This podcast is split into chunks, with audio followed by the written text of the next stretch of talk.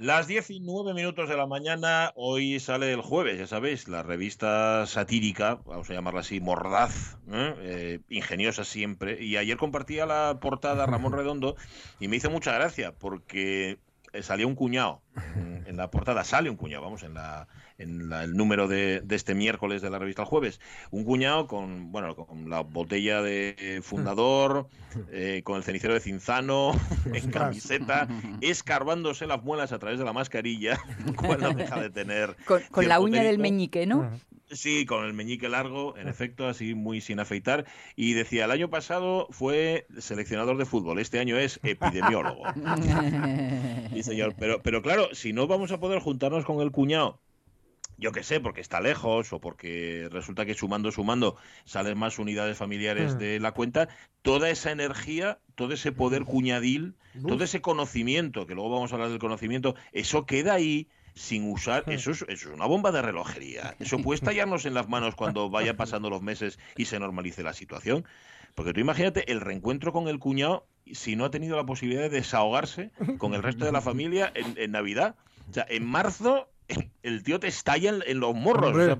luego luego dicen dicen los vecinos, no, si era un chico muy majo, saludaba en el ascensor. Y lo que tuvo fue un arrebato cuñadil, ¿no?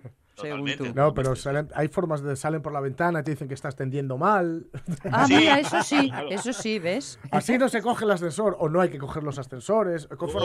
¿Qué forma, es esa de subir las Claro, ¿qué, forma es esa de subir las escaleras? Yo hoy me he encontrado al bajar de casa un cuñado. Eh, no, no, no. Los, un cuñado de otro. Las escaleras puestas todas forradas con papel de estraza, me imagino que hay obra. ah, claro, Y lo primero que pensé es, digo, hombre, una alfombra roja no, pero estraza tampoco.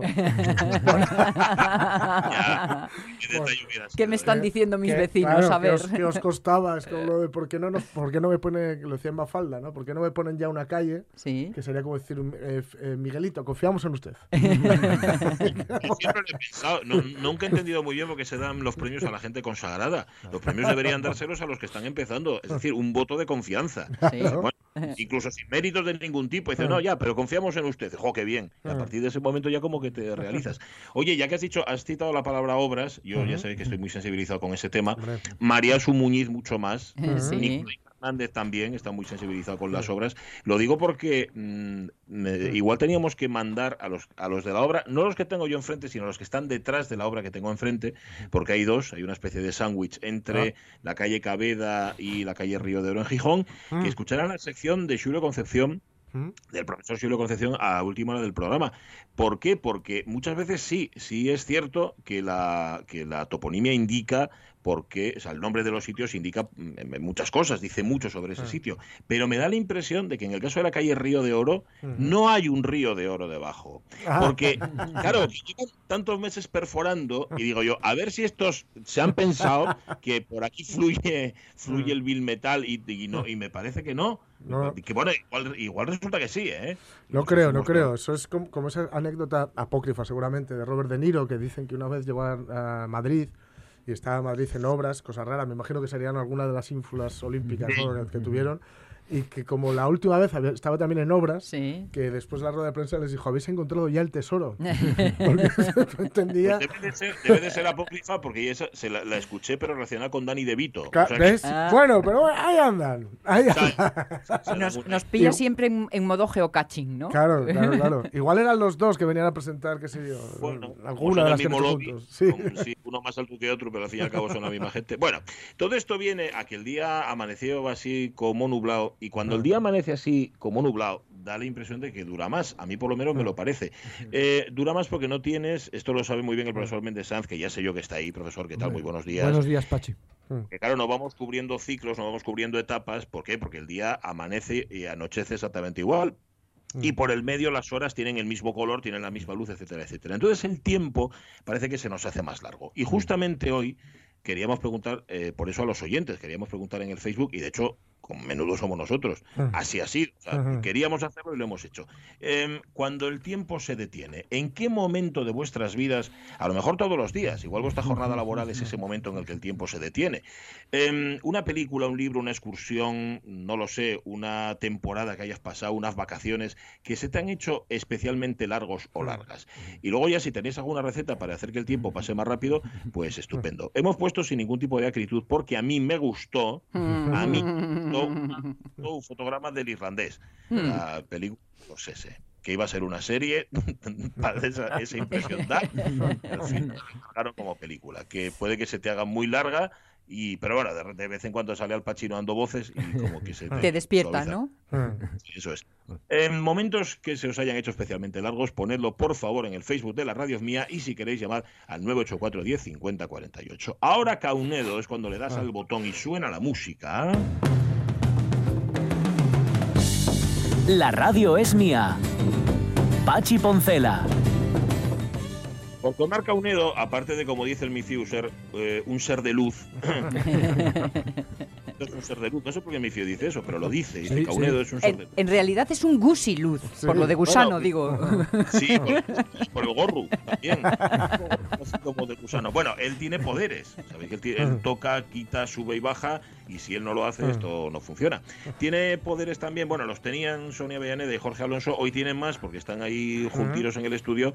Y quien tiene poderes y saberes es ese, el profesor José Antonio Méndez Sanz.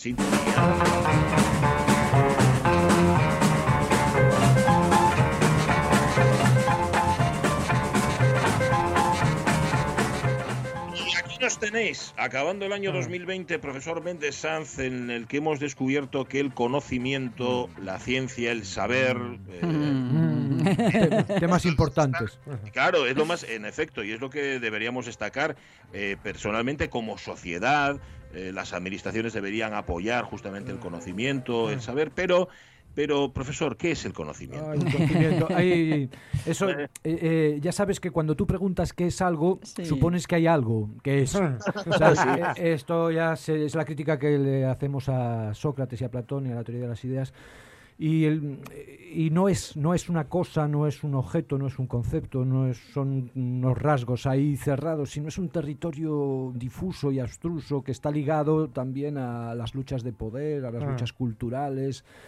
Y la definición así más usual de conocimiento que da la epistemología, o sea, la, parte de la filosofía que trata del conocimiento, del saber, es que es la eh, creencia, entre paréntesis, mm, justificada, ¿no? La creencia verdadera, la creencia justificada. Entonces, se supone que tú tienes una idea, una opinión, y que eh, la puedes verificar o la puedes refutar y que el conocimiento se mueve en ese territorio. Claro, esto es fácil de decir y parece que es así como muy sencillo, pero luego ahora en el pensamiento contemporáneo se ha ido complicando, complicando, porque entre el creer y el verificar se meten todos los procesos sociales, se mete todo el desarrollo que el propio conocimiento occidental ha ido desarrollando y que se vuelve contra esta seguridad, eh, destruyendo, por decirlo así, sus bases, o, no destruyéndolas, sino mm, poniéndolas mm, en circulación, haciéndolas dinámicas. Entonces nociones como realidad, nociones como justificación, nociones como certeza, pues se vuelven muy complejas, porque, eh, por ejemplo, el proceso de justificación, que parece lógico, dice, ahí está una referencia, ahí está una frase, cómo concuerda la referencia con la frase, pues se enreda porque el que decide si eso se da, pues es una persona que está situada en un determinado punto de la sociedad, que tiene unos determinados intereses. Que son unos criterios que van cambiando con el tiempo. ¿no? Por ejemplo, se comenta que en el siglo XVIII eh, pues la palabra de un caballero inglés valía para eh, que fuera verdadero lo que él decía. ahora la palabra del caballero inglés, fíjate, en Boris Johnson y esto pues vale relativamente poco y tal, tiene los pelos eh, revueltos. Y, la propia ciencia nuestra, por ejemplo, la física, que es la física matemática, que es la ciencia, así por antonomasia de Occidente, que, consiguió que un universo vago y cualitativo, lleno de fantasmas, de repente mm. se pudiera predecir mediante unas fórmulas y pudieras decir dónde va a estar Venus dentro de tres años y esas cosas, por la propia física ha desarrollado unas disciplinas que diluyen lo que nos parece obvio de la realidad, ¿no? que la realidad es como sólida, que está compuesta de cachos que se relacionan con leyes que son necesarias, que son así, no pueden ser de otra manera, y eh, de alguna manera todos esos procesos sociales de la propia ciencia, etcétera, se vuelven pues algo que diluye la noción tradicional de conocimiento. Eso significa que el conocimiento no es real, pero es útil. Es que es la otra cuestión. O sea, nosotros hemos pasado desde hace dos siglos de una visión estática del conocimiento, de la realidad, a una visión dinámica, fundamentalmente debido a la teoría de la evolución de Darwin. Entonces el conocimiento hoy ya no se plantea como una cuestión metafísica o como una cuestión ahí puramente cognoscitiva, sino que se plantea como una cuestión biológica. Y en el fondo lo que nosotros podríamos decir hoy es que el conocimiento no es esa creencia verdadera justificada, sino es un conjunto de estrategias que nos permiten sobrevivir, por decirlo así. Es un conjunto de manipulaciones de lo que hay mm, y lo que hay que son supervivenciales. Entonces las ideas no son verdaderas porque hay una realidad que es como las ideas dicen, sino que las ideas son producidas en un conflicto y la realidad las tolera como algo que permite que se le maneje. Entonces, claro, esta visión evolucionista del conocimiento pone nerviosa a mucha gente porque nosotros tenemos construidos, como siempre, y esto siempre es lo importante, nuestros sistemas políticos, nuestros sistemas de manejo de los cuerpos, sobre la idea de que eh, el manejo que mm, ejercen las autoridades está fundado en algo sólido, en una estructura de la realidad. Y estas teorías lo que dicen es que no es así que no es así, sino que esos manejos tienen que ver con la capacidad que tienen determinados grupos sociales, por ejemplo, de tener, el poder, de tomar el poder y de decir cómo tienen que ser las cosas. Entonces, eh, eh, eh, andamos siempre oscilando entre la necesidad que tenemos siempre de estar orientados y de justificar lo que hacemos de la forma más profunda posible y esta realidad que se nos escapa por todos los lados. Mira, hay un fenómeno mm, que se llama la la sobredeterminación, la infradeterminación, perdona, que se llama así, que dice que eh, un mismo conjunto de hechos, de cosas, de realidades puede ser explicado correctamente, es decir, supervivencialmente, mm. por teorías que son contradictorias entre sí. Ah. Y entonces, eh, por decir así, que, no, que decir que uno puede una absorber a la otra, no la puede vencer. Entonces tú puedes explicar en el límite, y claro, esto destruye eh, muchas cosas, tú puedes explicar lo que está pasando de formas contrapuestas y no hay desempate. Entonces el conocimiento se plantea no tanto como esa capacidad de explicar, sino también como esa capacidad, eh, de, esa imposibilidad de, eh, desempatar. Y entonces en los elementos como el poder, no quiere decir que el poder invente las cosas totalmente, pero eh, sí hay un gran elemento de, invención, de fuerza, de convicción, de sometimiento por el que haces confesar a otros, no de, a lo mejor cogiéndoles por el cuello, sino mediante programas de educación una serie de cosas. Tú si analizas tu vida, Pachi, que ya va siendo pues una vida que ya va siendo hora, una vida granada, y tú analizas las certezas que te comunicaban a ti cuando tenías 10 años de cómo eran las cosas y mm. eso vivía en el día a día, eso era vida o muerte, sufrir o o, gozar y comparar las letras que tienes ahora, mm. yo como siempre compro el mismo ejemplo, lo he contado cien veces, de aquel Viernes Santo que estaba yo en un pueblo de Burgos, en un bar con todos los paisanos allí con la cachava, viendo la televisión, y era cuando ya estaban estas cadenas internacionales y estaban viendo un desfile de lencería el día de ah. Viernes Santo, ¿no? Y, los paisanos se miraban unos a otros y decían, ¿cómo nos engañaron? Eh, y fíjate, eh, eh, esto... Nunca es tarde para la verdad, ¿eh? esto, claro, tú date cuenta las vidas que se segaron en nombre de tantas cosas, vidas, sufrimientos, torturas, días a días enteros sometidos a unos sistemas de creencias, de, que, de verdades, etc. Mm. ¿Aquello era conocimiento? Pues sí, era conocimiento porque permitió sobrevivir, permitió manejar la realidad, pero visto desde hoy, pues, y ah. lo nuestro, visto desde otra parte, pues será lo mismo. Así expuesto, parece que tanto como individuo como como sociedad, eh, las posturas maniqueas son, son infantiles, son poco maduras. Sí, es que el maniqueísmo en realidad eh, tiene una explicación fisiológica, el, dualismo, lo binario, y es que nosotros construimos, dicen los epistemólogos, eh, Lakoff, uno que se llama Lakoff, los que ah. estudiaron inglés de pequeños, los que ya lo aprendimos de mayores, decimos Lakoff. Lakoff dice que todos los conceptos que usamos son proyecciones del cuerpo. esto ya también es, se ha dicho siempre, ¿no? ya lo decían los presocráticos también, lo ha dicho todo el mundo. Nosotros tenemos un cuerpo que tiene dos manos. Y el pensar, dice, el pensar es ponderar, y ponderar es sopesar. Y el sopesar es cuando tú coges una mano y otra, empiezas de arriba para abajo y dices, esto pesa más que la otra. Nosotros hemos construido nuestros conceptos y los, nuestros sistemas de pensamiento sopesando. sopesando a partir de dos manos, a partir de un delante y un detrás, de la noche y el día.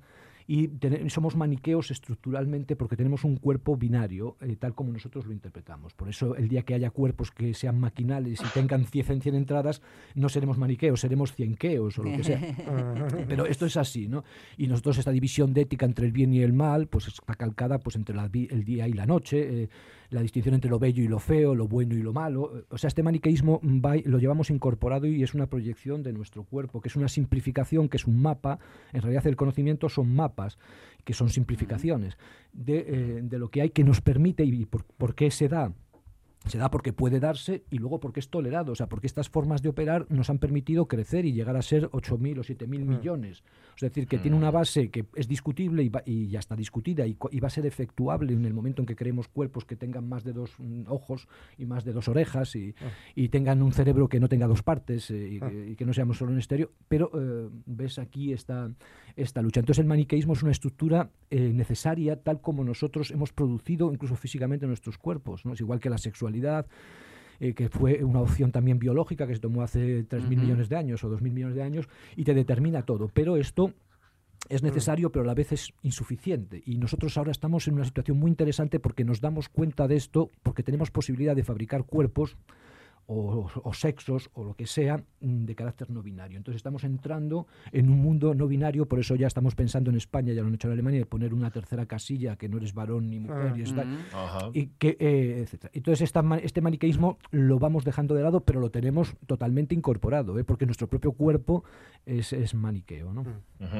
pero a ver, eh, por volver a lo de antes, para cultura la nuestra, ¿no? Es decir, la cultura buena, buena, la que es superior la cultura de calidad extra, como, la, como el turrón que lleva almendra marcona, la cultura occidental. Eso dicen los gallegos, terra nosa, ¿no? Que es una especie terra nosa, sí, sí, sí. Eh, Hombre.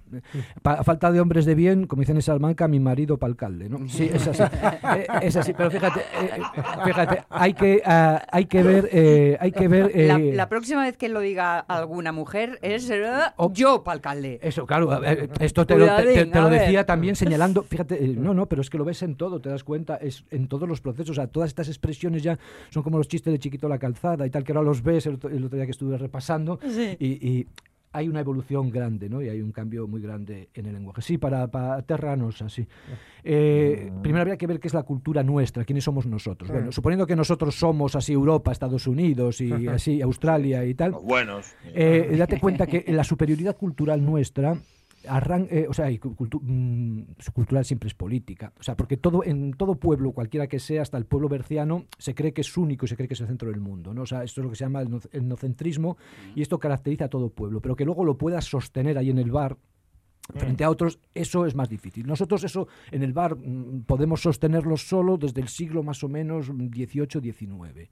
¿eh? O sea, nosotros somos potencia, potencia mundial de verdad, de verdad, de verdad, a partir del siglo XVI, XVII y fundamentalmente del XIX, que hemos borrado a los demás. Hasta el siglo XVI, los chinos, los musulmanes, como queramos llamarlo, eran tan potencia o más eh, ah. que nosotros. nuestra potencia eh, viene dada por fundamentalmente el desarrollo de la tecnología, ligado también a una forma de conocer que es la ciencia eh, occidental.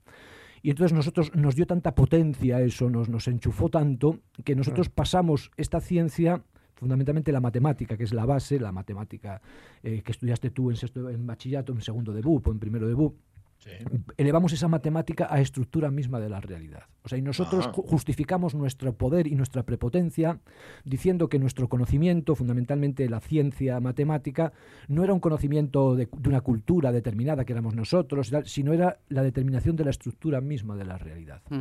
Claro, este conocimiento matemático tiene tal potencia ah tal potencia, que es una potencia de escala, eso que te permite colocar una nave en Transplutón, allí en los, en los plutinos, estos planetas que, tienen este nombre tan maravilloso, ¿no? que hay miles por ahí de cosas y tal.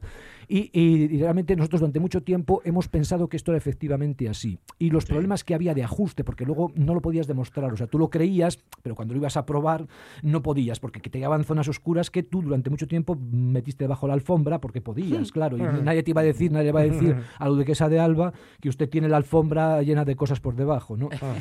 Pero llegó un momento, pero, y fíjate además, un momento producido por el propio desarrollo de ese conocimiento. O sea, el conocimiento occidental ha sido tan potente que no solo ha dado un salto de escala haciendo creer que habíamos determinado la estructura de la realidad, sino que eh, tiene tanta potencia y tanta chulería que desborda su propio mm. marco y se refuta a sí mismo en cuanto a esa pretensión. Mm. Y se convierte, eh, de alguna manera, en una cosa eh, cuestionable. O sea, los grandes desarrollos de la física y también desarrollos de la matemática a principios del siglo XX refutan primero la que la matemática, tal como nosotros la conocemos, sea la estructura de la realidad porque es contradictoria o si no es contradictoria no es completa y por lo tanto no puede pretender esto y la propia física tanto la teoría de la relatividad que es la física ah. de lo grande ¿no? la mm. astronomía y como la mecánica cuántica que era que era la física entonces de lo pequeño ah, de lo micro refutan la estructura de lo real que nosotros considerábamos real como realidad y de alguna manera entonces nosotros en nuestro triunfo nos refutamos a nosotros mismos eso es lo que en filosofía se llama el cumplimiento no o sea que tú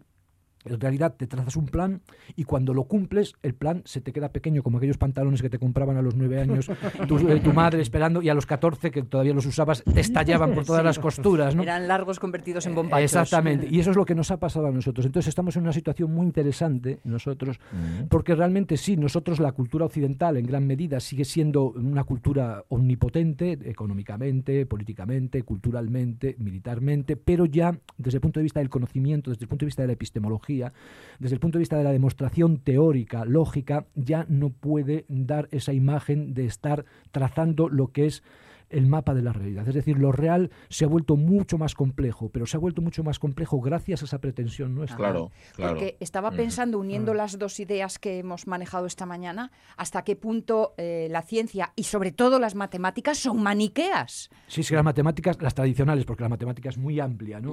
Pero la, la eh, y ya no, hay cosas concretas. Y, una cosa más, eh, más potente todavía, que es que en la base de nuestra matemática actual, que mm, nos proyecta y nos permite llegar a tras Plutón y al fin del mundo y más allá, están, por ejemplo, los números imaginarios, que ah, son números cuya, que, contradicen lo que a ti te ah. enseñaban en primero, que es que cualquier cantidad elevada al cuadrado es positiva siempre, ¿no?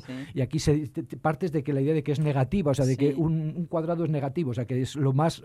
aberrante. No, lo más aberrante no, lo que muestra es que eh, nosotros lo que hemos desarrollado con la matemática no es solo la razón, el entendimiento, sino fundamentalmente la imaginación. Hmm. Y que eh, nosotros tenemos una imaginación que, usada de una determinada manera, es la que nos permite conocer. O sea, el conocimiento nuestro no es un conocimiento de razón, de dar las cosas como son en su estructura, en su composición, que es lo que significa razón. Razón es la composición, la proporción, sino que lo que hemos dado es con una imaginación, que es lo que nos caracteriza, una capacidad, una capacidad de, de inventar, de proyectar, pero no arbitrariamente, sino siguiendo una lógica muy compleja y eso es lo que realmente somos, somos imaginación. No, me vuelvo a meter con un arqueólogo. Sí, sí, sí. Que siempre digo, es que os lo imagináis todo. ¿De dónde os lo sacáis? De una piedrina atada a una cultura social. Pero fíjate, toda, fíjate, por ejemplo, las ramas enteras de las que depende el cuerpo nuestro de salir de aquí a la calle, por ejemplo, la economía contemporánea, es una ciencia absolutamente imaginaria. O sea, tú piensas con el cuento de la vieja, como se decía antiguamente, ahora del viejo, vieja, viejo, y del, anciano con el cuento de la tercera edad, y ya no sabemos qué nombre ponerle y sin embargo, la, economía contemporánea es una economía de futuros, donde tú compras un futuro sobre el futuro, futurizando el futuro, y está, que está basado totalmente en la imaginación, que cuando da una quiebra, como pasó con Lehman Brothers y estas hipotecas basura que se basaban en la imaginación exacerbada, de repente te quedas como cuando te falla el Google, que te das cuenta ah. que te quedas en pelotas, no, lo siguiente. Pues esto es igual. Y sin embargo, esta imaginación es supervivencial. Entonces nosotros hemos vivido durante mucho tiempo en mundos de memoria, mundos autoritarios, luego hemos vivido en mundos de razón, mundos modernos, mundos de debate, ah. y ahora vivimos en mundos de imaginación que engloban la razón, que engloba la memoria. ¿no?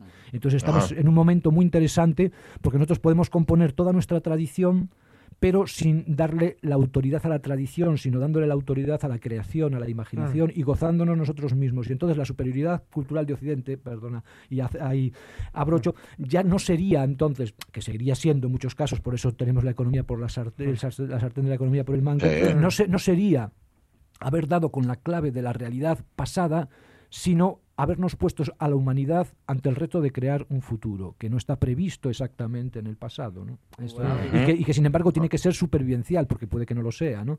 Entonces el reto nuestro es construir conocimientos de este tipo que sean no solo posibles, porque ya lo son, sino que además sean supervivenciales. ¿De qué manera, con qué tipo de cuerpos, con qué tipo de sociedad? Es el reto Pachi que tenemos en el siglo XXII, los que lleguemos.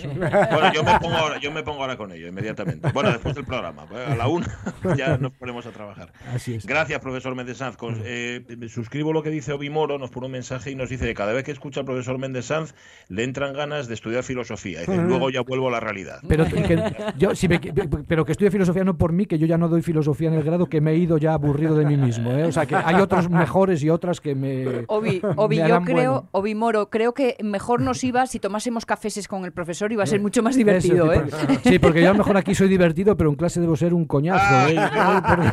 Por eso lo de andar repasando a chiquito, que ah, yo busco, busco argumentos, busco argumentos, pero ya te digo, Pachi, es que me quedé solo. O sea, yo un día fui y, digo, tengo un alumno que vendría por piedad, claro. y digo, ya esto ya se me pasó el arroz. Pero bueno, el café sí me, gusta tomar, ya sabes que el café... Más que a la docencia debería haberse dedicado a la radio. Eh, yo me tenía, mira, yo se lo digo con mi hermano, que mi hermano es parecido a mí. Nosotros tuvimos una madre que nos dio una vida un poco dura. Y yo digo a mi hermano, digo, si nosotros en vez de tener a nuestra madre como fue, hubiéramos tenido una madre normal, hubiéramos sido los hermanos Tonetti. y yo siempre quise ser un hermano Tonetti, y no, y, no el Augusto, sino el de la nariz. Gracias, profesor. Un abrazo. A vosotros, hasta luego. chao, chao. 10 y 34 minutos de la mañana. Bueno, vamos a recomponer ah. la realidad, la nuestra, ¿eh? Hmm. La paralela, lo hacemos enseguida con noticias. La radio es mía. Chino, el indio, gracias. Un placer. A vosotros siempre. Rock and roll. Pachi Poncela.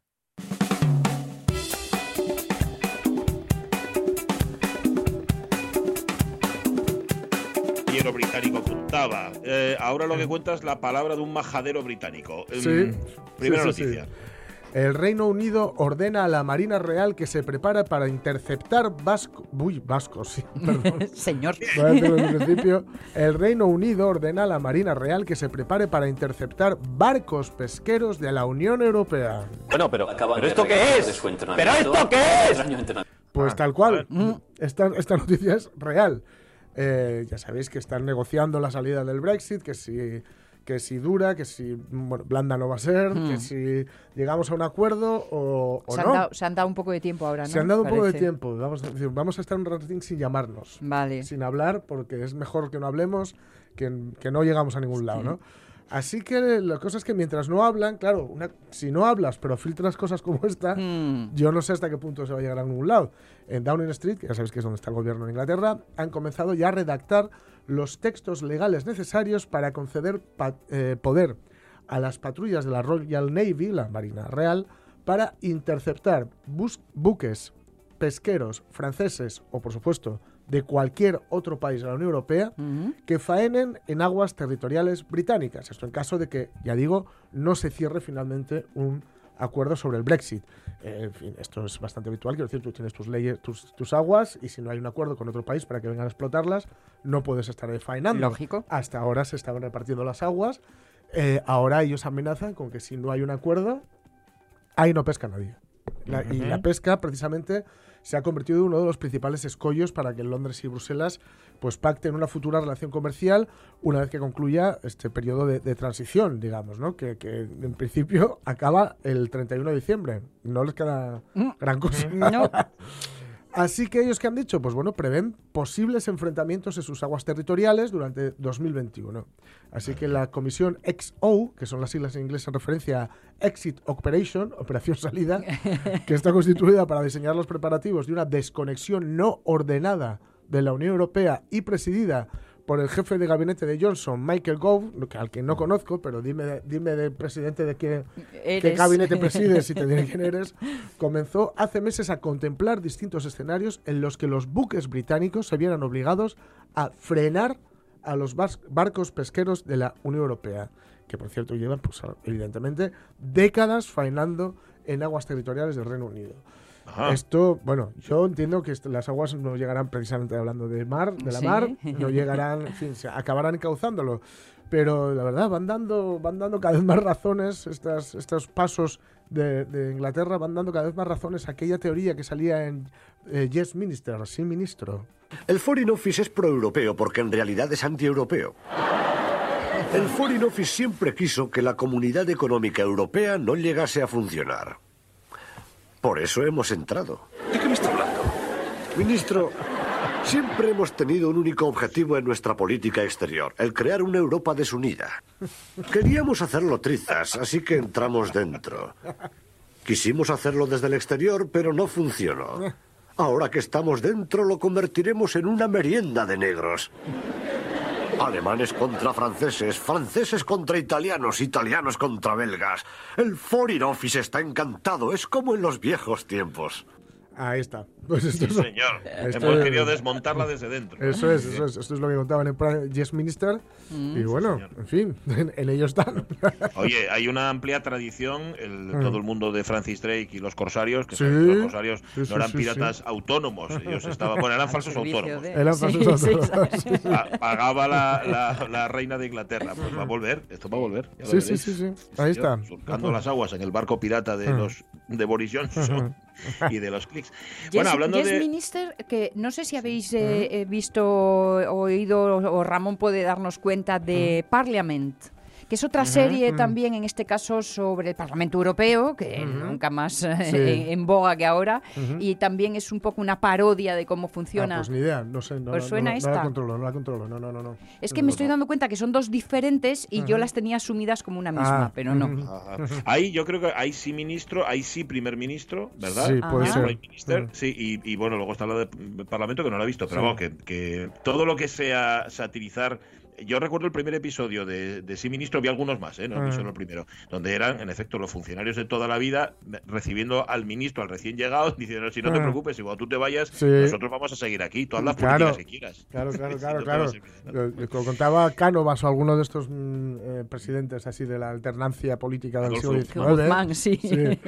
Que, que había un, un bedel que llevaba mucho tiempo ahí en, en, bueno, en, en sede parlamentaria Sí. y cada vez que les veía discutir decía estos interinos. Sí. Tal cual, tal cual. que veía Bueno, discutir decía lo mismo. Se está acercando la Navidad y hay que regalar, o no, si no queréis no tenéis por qué hacerlo, pero es lo suyo. Eh, es difícil, ¿eh? Acertar con los regalos. Virgil, vamos a tener un niño. Mm. No exageres. No, vamos a ser padres. He ido a ver al médico. Es mi regalo de Navidad. Hubiese preferido una corbata. Si tú lo quieres, amiga mía, te lo regalo. No es lo que piensas, te vas a llevar un chasco. Con Lolita de fondo todo se hace mucho más sencillo, todo es mucho mejor. Vamos a hablar de regalos. Andorra va a regalar test de antígenos por Navidad a la población mayor de 6 años. ¡Hala! Ahí los tienes, ¿eh? para una Navidad segura. Esto es lo que dicen desde Andorra. Y si has cumplido los seis años, prepárate porque te mandan un test para detectar casos de COVID y Mm. eh, minimizar el riesgo de transmisión. Y sobre todo pensando en que se acerca la Navidad, hay reuniones familiares, número de familiares al margen y de allegados posibles. Pues esta es la idea que planteó el jefe de gobierno, Xavier Spot, en una comparecencia ayer, perdón, antes de ayer, este pasado lunes. Recomendamos fuertemente esta medida y por ello ponemos a disposición de los ciudadanos de nuestro país un autotest para que se lo puedan hacer antes de la celebración. Oye, pues no, No, me no. parece mala idea. No está mal, no Así, está mal. así. Pero claro, en Andorra es muy chiquitín. Eh, ahí estamos. ¿eh? Como nunca me acuerdo de su nombre, siempre digo, este país pequeño que tenemos en España. Bueno, Andorra. El test en cuestión, que se lleva a cabo a partir de, a partir de un frotis nasal, Mm. esto lo hemos visto mucho en las pelis, ¿eh? cuando te toman el ADN, pero en vez de en la boca, en la Mm. narizuca, detecta el periodo infectivo, es decir, una franja muy corta de tiempo que, según ha detallado el ministro de Salud, Joan Martínez Benacet, es lo que este test puede determinar bien, ¿no? Por este motivo, la prueba debe realizarse el mismo día de la celebración, o sea, justo antes del encuentro, claro. porque como es un periodo muy corto el que determina. Con todo, el ministro de Salud advirtió que pese a tener un resultado negativo del test, igualmente se deben seguir todas las medidas de precaución necesarias para evitar contagios, porque un resultado negativo no garantiza al 100% que no haya infección. Que, Bueno, pa- que es- tanto nadar para llegar a esta orilla tampoco lo Vale. tengo yo muy claro. Bueno, bueno, pero es un primer paso y así ya sabes que no lo tienes, aunque bueno, el 100%, 100%, bueno, ¿dónde está el 100%? A ver, en efecto, es un gran regalo, mm, cierto que como regalo es más práctico que bonito, ¿eh? Las cosas como son, pero bueno, oye, no se puede tener todo. Una servilleta. Dale la vuelta. A Sheldon. Larga y próspera vida. Leonard Nimoy. Sí, vino al restaurante. Siento que esté tan sucia, es que se limpió con ella. ¡Que poseo el ADN del señor Spock! ¿Te das cuenta de lo que significa esto? Solo necesito un óvulo sano y podré criar a mi propio señor Spock. Pues mira, parece servilleta, pero mira tú lo útil que puede llegar a ser. Pues es por lo mismo. Oye, Parliament, que así se llama Parliament, Sí, el Parliament. título, no sé cómo lo estoy pronunciando, nos dice Ramón Redondo que sí, se estrenó el martes Ah, está 24 en de noviembre y responde a lo que muchos han preguntado, ¿para qué sirve el Parlamento Europeo? Hombre, Así que no sé, está bien. lo que no tengo muy claro es si la respuesta nos va a convencer, Ya. que he visto un par de episodios y bueno, bueno, mm, te da un poco de miedín así de, oh, oh. Bueno, más que nada porque confirmas algo que ya sospechabas. Eh. Filming, por cierto, se estrenó, Sí, sí. está en la plataforma Filming, para que echéis un vistazo. Bueno, mm, ¿qué hora es? Las 10 y 44, es decir, 16 minutos para las 11. Quedan 15 días para que termine este año tan asqueroso. En el año 1702, que tampoco fue un año muy de, para tir- para tirar voladores, en España Felipe V regresa a Madrid, dada la creciente amenaza aliada y los problemas internos de la corona. Aquel día Felipe V tuvo que ponerse serio. ¿Quién es el dueño de esta pocilga?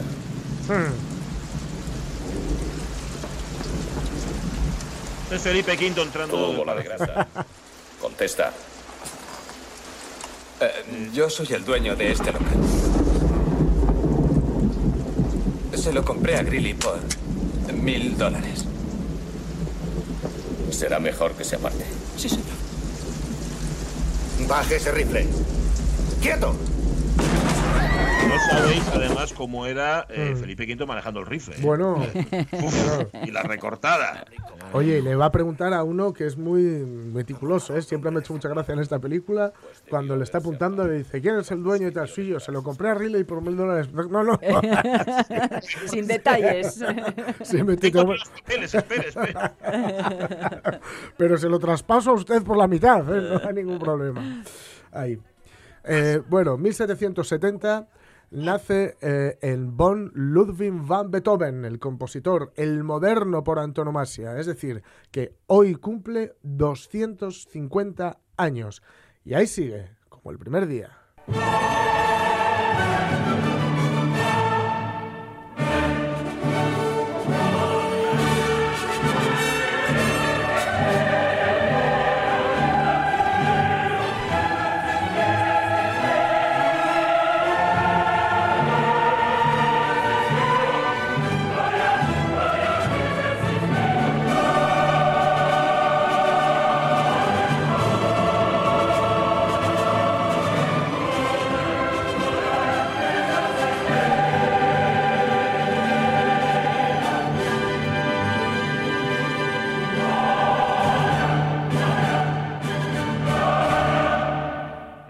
40 Buah, segundos finales del caramba. Gloria de la Misa Solemnis de Beethoven está resumido mucho Beethoven, porque de repente, cuando ya crees que ha terminado, ha hecho una fuga ahí portentosa en el Gloria, pim, pam, oh, pum, de repente el tío te hace un quiebro, te cambia el ritmo, pone a bailar a toda la orquesta, al coro, es decir, a los cuerpos celestes y a los terrestres también, y ¡guau! te arrebata. Bueno, así era Beethoven, el moderno por antonomasia. Sí, señor. Ah, Escuchando esto, uno comprende bien porque siempre andaba despeinado. O, Sí. o es si era Mozart. No, no, no, no, los dos, los dos. Mira, de hecho, Mozart eh, me- me- se quitaba la peluca con mucha frecuencia. Tenía un pelo así pelirrojo, parecía Ah. muy molón, y solía quitarse. Pero Mira. no, Beethoven ya andaba sin peluca. Bueno, de joven todavía, pero luego se la Ah. quitó. Bueno, pues nada, Beethoven nace tal día como hoy, hace 250 años. 1877, en Barcelona, se realiza la primera comunicación telefónica en nuestro país. Telefónica, póngame, no corte, señorita. Bilbao, yo no pedí Bilbao. Señorita, ah, mi mujer se enteró en la peluquería que sus amigas compraron telefónicas. ¿Cómo averías? No, telefónicas. Ah, es averías. Nueva York. Y es, my woman querer telefónica por cosas de mujeres, mister. Matilde, ya tienes tus telefónicas. Ya está. Oh. Las Matildes se llaman las Sí, acciones sí, de sí. Telefónica por este anuncio. además. Sí, es verdad. Bueno, Mil- más. 1911 nace en Oviedo Dolores Medio, la escritora española, con 41 años y Nosotros, los Rivero, ganó Ujú. el premio Nadal. La novela empieza así. ¿Cómo ha cambiado todo? Temo no reconocer a Oviedo, mi querido Oviedo. Vaya, se ha cambiado. Recuerdo la estación vieja. Era de ladrillos rojos, renegridos por el humo. Olía a humo y a humedad. Al final del andén había una cantina, también de ladrillos rojos, rematada por un tejado de pagoda china. Cuando tío Juan se iba a Roma capitaneando alguna peregrinación, mi padre me traía a la estación a despedirlo. Después, cuando el tren se había ido, entrábamos en la pagoda china a tomar un refresco. Decía mi padre, cuidado, Lena, no manches el vestido, nos reñiría mamá. Naturalmente, manchaba siempre el vestido. Ahí está. Pues nada, tenía eso, 41 años de Lores Medio, cuando en el 52 ganó el premio Nadal con Ujú. esta obra, Nosotros los Riviero, que es la más conocida, pero Sí, bueno, que tiene Eso mucho... y, e historias de una maestra que yo creo que son También. los dos títulos Mm. así más, más destacados de ella. sí. de Dolores Medio. Vale, año 18 1935 en España se constituye el Frente Popular, liderado por Manuel Azaña y formado por republicanos, socialistas, comunistas y nacionalistas vascos. En febrero del 36, el Frente Popular ganó las últimas elecciones democráticas que se convocarían en los siguientes 40 años. Aún así, en el poco tiempo que estuvieron, acordaos, ganaron en febrero y en julio llegó el golpe, les dio tiempo a... Convertir a las mujeres en prostitutas, todos los tíos en 40 años invertidos, con 40 esta libertad, con esta pornografía, con las drogas. Bueno, esto es el desideratum, es la- la- la- el hundimiento de España. No os podéis imaginar, si, si ponéis en, en YouTube, o no, lo podéis Ujú. imaginar y de hecho podéis hacer la prueba, podéis entrar en YouTube y poner Hazaña Frente Popular año 36 y la- la- los primeros vídeos, la primera página de vídeos y yo creo que la segunda también, lo que aparecen son eh, vídeos donde lo que se cuenta es el fraude electoral el supuesto fraude electoral de febrero del 36, cómo el Frente Popular dio un golpe en España, cómo el golpe fue consecuencia del triunfo del Frente Popular, una serie de barbaridades, pero bueno, nada, buscadlo, haced el experimento. No sé por qué, pero están posicionados de maravilla esas- los autores o los responsables de esas teorías. Habiendo perres. Ya, pues era eso. Bueno, em, las 11 menos 10, luego seguimos contando, que nos queda todavía alguna más, pero mm, ahora tenemos, fíjate, hay, hay buenas costumbres que llegan por Navidad y esta Mm. es una de ellas.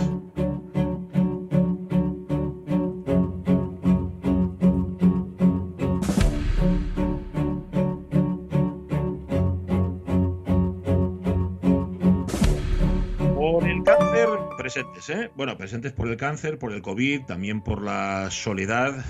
En estos días en los que se ha juntado todo, en estos meses tan tremendos que hemos vivido en 2020, con más razón hay que estar presentes, hay que hacerse presentes. Y ahí están presentes los voluntarios de la Asociación Española contra el Cáncer y su coordinadora, que es nuestra muy querida Mónica Díaz. ¿Qué tal, Mónica? ¿Cómo estás? Muy buenos días.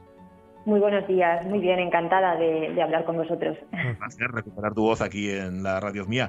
Em, estáis, lo que estáis haciendo con esta iniciativa, con Presentes por el Cáncer, por el COVID y la Soledad, realmente es una maniobra, una estupenda maniobra para re- eh, reclutar voluntarios para la Mm. Asociación Española contra el Cáncer. Pero de lo que va la iniciativa justamente es de buscar esos voluntarios en los colegios de Asturias, ¿verdad?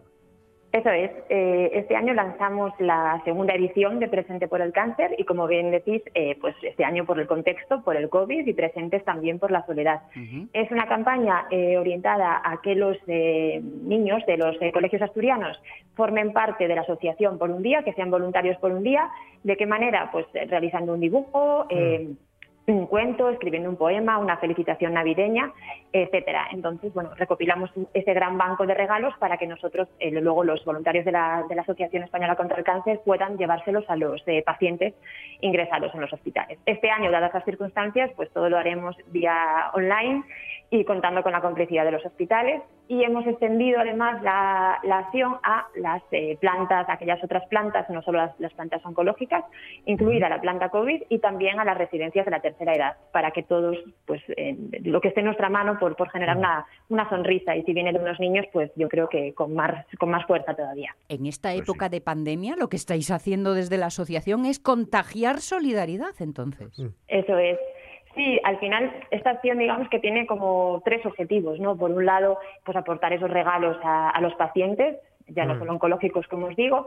Eh, bueno, pues por otro lado, concienciar, ¿no? normalizar el cáncer con respecto a los niños, ponerlo encima de la mesa, esto es una realidad que nos ocupa a todos y como digo siempre, de lo que no se habla parece que no existe, así que esto es lo que, lo que hay, ¿no?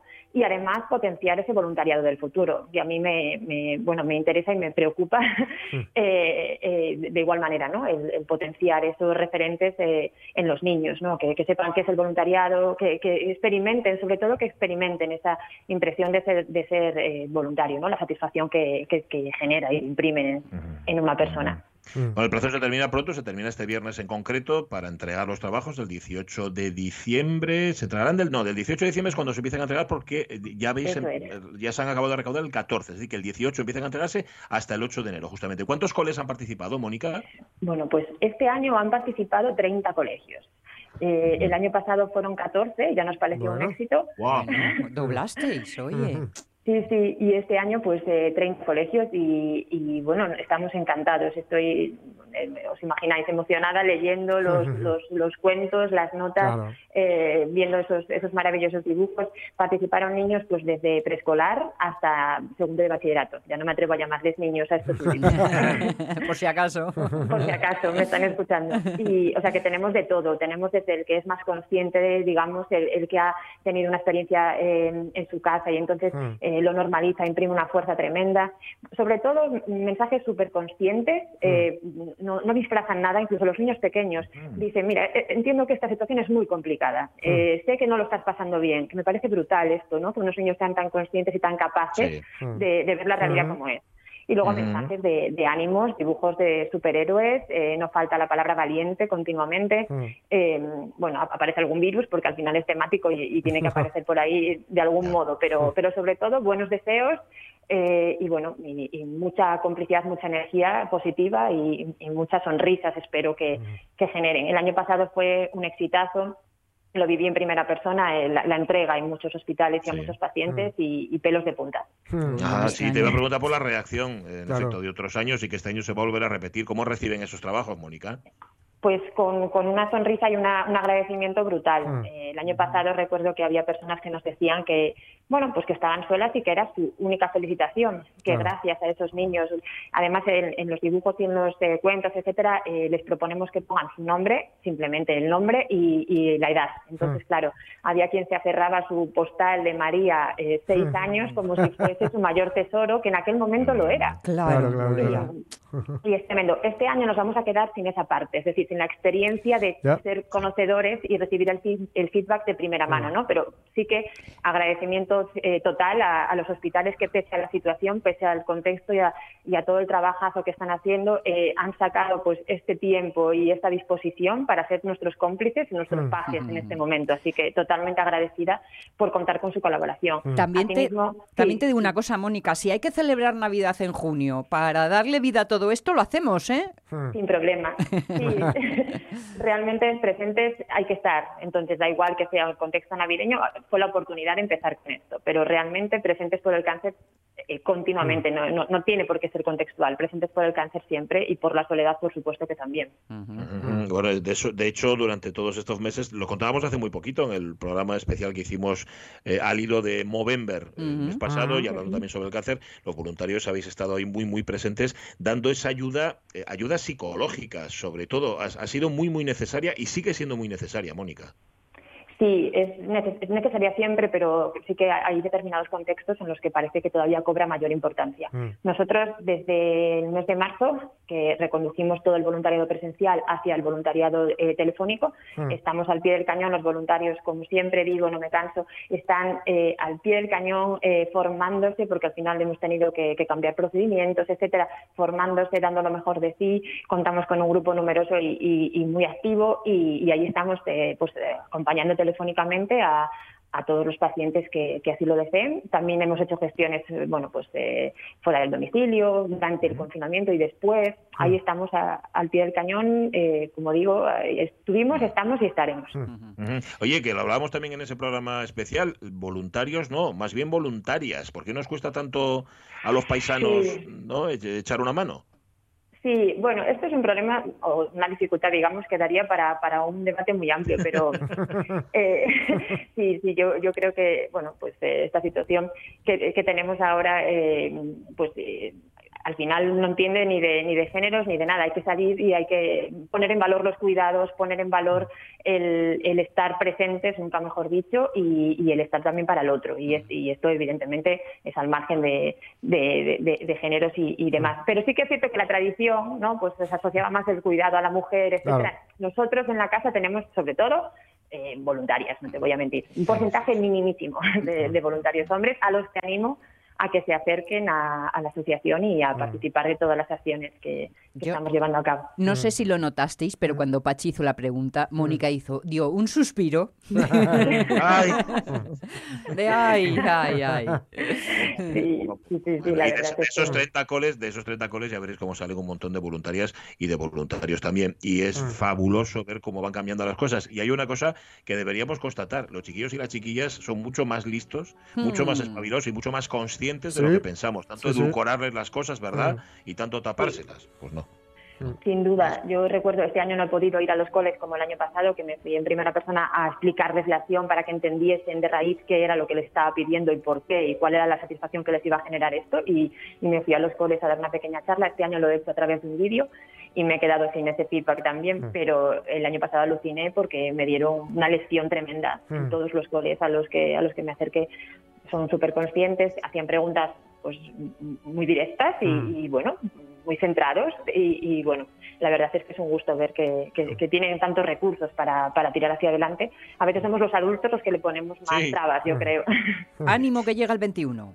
Presentes por el cáncer, por el COVID y por la soledad. Es la iniciativa de la Asociación Española contra el Cáncer de Asturias que si el año pasado sumó 14 colegios, este año suma 30 y lo suma no por una, sino por lo menos por tres buenas causas. Mónica Díaz López, responsable de, de voluntariado de la Asociación Española contra el Cáncer en Asturias. Esta es tu casa, ya lo sabes. Un abrazo muy fuerte y un beso. Muchísimas gracias. Un abrazo a todos. Las 11 de la mañana, las noticias.